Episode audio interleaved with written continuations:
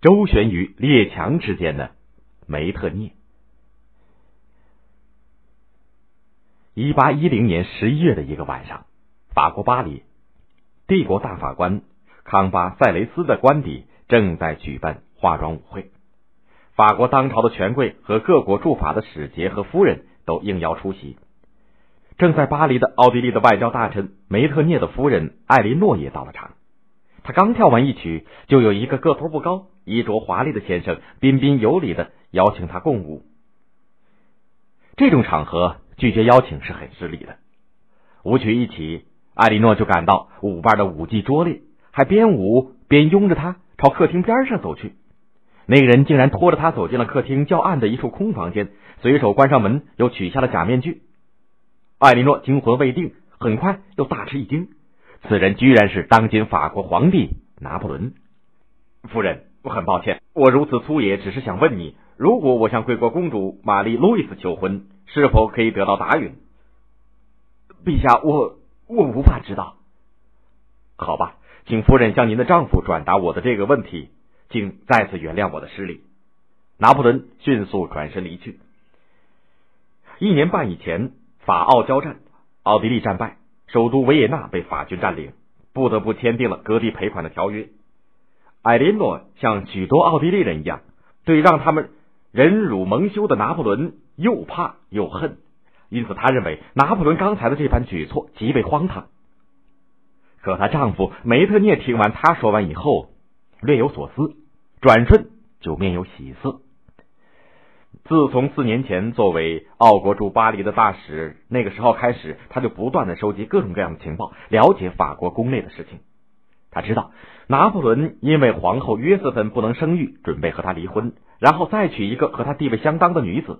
估计俄国拒绝了拿破仑向沙皇的妹妹安娜的求婚，恼怒的拿破仑才转向了奥国。奥地利皇室出自哈布斯堡王朝名门，然而当时奥国国力却日益衰弱。从法国大革命当中崛起的拿破仑，代表新兴资产阶级力量东征西战。欧洲各国封建王朝虽然多次联合反法作战，但是均以兵败告终。梅特涅认为，这次奥地利如果和法国联姻的话，奥地利的封建王朝至少可以得到延续。如今是法强我弱，仅凭我国二十多万军队，又没有可靠的盟友，我奥地利如果继续与拿破仑作对，是愚蠢的。联姻就可以使法国把攻击的矛头指向俄国，奥地利则可以以逸待劳，保存实力。梅特涅如此这般的劝说奥皇，终于成功的撮合了这门亲事。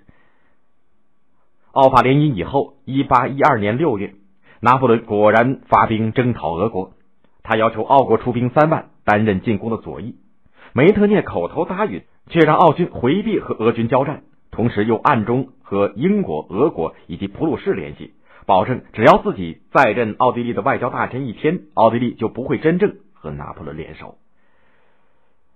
拿破仑的六十万大军被俄国的防御战略和严寒的气候折腾的只剩下三万残兵败将，狼狈而退。奥军的三万兵马却几乎完好无损。梅特涅这个时候开始考虑如何防止俄国建立霸权。一八一三年六月二十二号。梅特涅以调停者的身份应邀来到了德雷斯顿的马格德尼宫，面对案件在手、怒气冲冲的谈判对手拿破仑，梅特涅不动声色。这一瞬间，或许梅特涅回忆起自己四十年生涯当中的难忘片段。为了成为外交官，梅特涅十四岁求学于巴黎的特拉斯堡大学，可是目睹了巴黎民众攻陷巴士底狱的起义以后。